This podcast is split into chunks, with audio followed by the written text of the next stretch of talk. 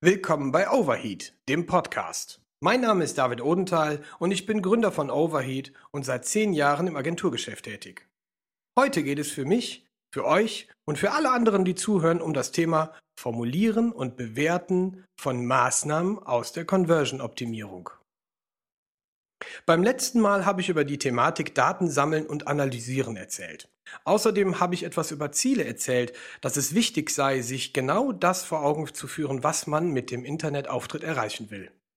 Habt ihr eure Ziele definiert? Habt ihr eure Daten schon gesammelt und analysiert? Gut, dann geht's jetzt genau mit dem nächsten Schritt weiter. Wir formulieren, bewerten und wählen die nächsten Schritte aus. Denn mit der Sichtung der Daten stellt sich meist eine ganz neue Frage. Und bestimmte Ausgangssituationen oder tatsächlich Fehler verdeutlichen neue Annahmen, neue Aufgaben und Maßnahmen, die auch entsprechend umgesetzt werden können. Ein adäquates und typisches Beispiel hierfür sind Formulare. Im Conversion Funnel sind diese eine essentielle Möglichkeit und oft ein ganz großer Stolperstein. Dazu habe ich euch ein paar mögliche Maßnahmen aufgezeigt. Hier die Top 10 Facts. Erstens, auf das Minimum reduzieren. Damit der Benutzer schon auf der ersten Seite dazu animiert wird, das Formular überhaupt auszufüllen, sollten alle im ersten Schritt nicht benötigten Felder gestrichen werden. Am besten fragt man nur die Felder ab, die unbedingt nötig werden. Also sowas wie Name, Ansprechpartner, vielleicht die E-Mail-Adresse. Überflüssige Felder senken einfach die Conversion Rate. Die richtige Überschrift Nummer zwei. Bei einem Kontaktformular sind die meisten Überschriften ausschlaggebend. Warum soll der Nutzer denn jetzt die Adresse eingeben? Was genau erwartet sie, nachdem sie eben halt dieses Kontaktformular ausgefüllt haben?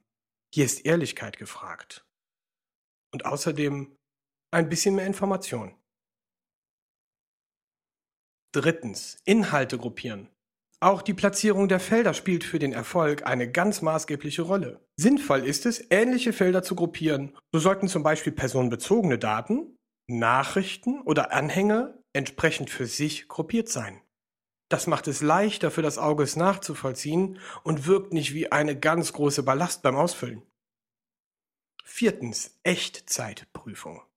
Wer kennt es nicht? Es ist doch unheimlich nervig, wenn man seine Daten eingibt und tatsächlich nicht weiß, wo man an dieser Position steht. Eine einfache, aber sehr effektive Maßnahme zur Steigerung der Conversion Rate von Formularen ist die Echtzeitprüfung.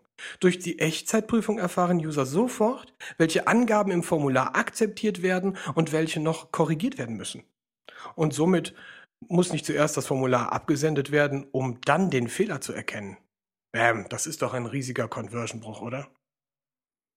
Fünftens Fortschrittanzeige. Bei längeren Formularen oder auch im Checkout-Prozess eines Online-Shops ist eine klare Fortschrittsanzeige tatsächlich Gold wert.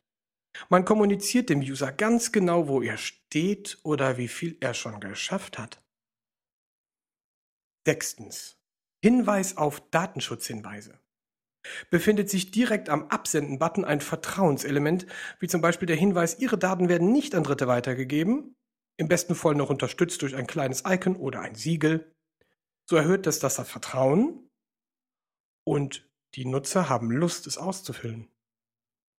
Negativ können allerdings Texte wie Wir hassen Spam oder Bei uns wirst du keinen Spam erhalten wirken. Alleine dadurch, dass das Wort Spam an dieser Stelle erwähnt wird, werden viele vom Absenden des Formulars abgehalten. Besser ist es hier positive Formulierungen, die dem Nutzer signalisieren, es gut zu haben oder welchen Mehrwert dadurch hat, tatsächlich zur Verfügung zu stellen. Dann ist er richtig heiß darauf, das Formular auszufüllen. Siebtens, Ghost Text, Formularbezeichnung. Nein, das hat nichts mit Gespenstern zu tun. Ghost-Texte sind eine gute Möglichkeit, um Formularfelder zu erklären. Sehr gut formuliert und sehr gut funktionieren würden diese Texte in verschiedenen Feldern, so wie zum Beispiel die richtige Zuordnung der Felder vereinfacht oder bei der Eingabe von Wesentlichen abzulenken. Texte oberhalb oder neben Eingabefeldern wirken oft altmodisch, können aber auch gut ankommen, kann man ja mal ausprobieren. Hierbei gilt es, die für sich richtige Variante zu beachten, natürlich zielgruppenorientiert. Nur durch Tests kann hier die beste Methode tatsächlich ermittelt werden. Eine allgemeine Lösung dafür gibt es allerdings nicht. Achtens. Call-to-Action-Button. Der Absende- oder Call-to-Action-Button eines Formulars sollte einfach erklären, dass mit dem Drücken des Buttons das Formular abgesendet wird. Texte wie zum Beispiel absenden oder registrieren oder kostenlose Beratung anfordern, erklären dem Nutzer sofort, was er durch das Ausfüllen und Absenden des Formulars auslöst und welchen Mehrwert er hierdurch bekommt. Wenn ihr das Ganze noch durch einen Lead-In und Lead-Out zur Verfügung stellt, habt ihr die Möglichkeit, noch mehr Informationen zur Verfügung zu stellen. Wie zum Beispiel jetzt das kostenlose, und jetzt kommt der Button, E-Book und darunter der Lead-Out, Lead-Out, bestellen. Das heißt mit anderen Worten, ich zeige ihm einige Informationen, die nötig sind, um den Abschluss und die Conversion Rate zu erhöhen. Schaut, wie detailliert das sein kann. Neuntens. Lead-In und Lead-Out. Damit der Abschluss des Formulars optimal verläuft, sollte im Bereich des Call-to-Action-Buttons mit dem sogenannten Lead-In und Lead-Out gearbeitet werden. Der Lead-In-Text wird knapp über den Button platziert und verdeutlicht dem Nutzer noch einmal, warum er das Formular tatsächlich absenden soll. Nicht an Dritte weitergegeben oder ähnliches wahre Wunder bewirken. Diese und andere Maßnahmen lassen sich nun auch in andere Bereiche einer Seite übertragen.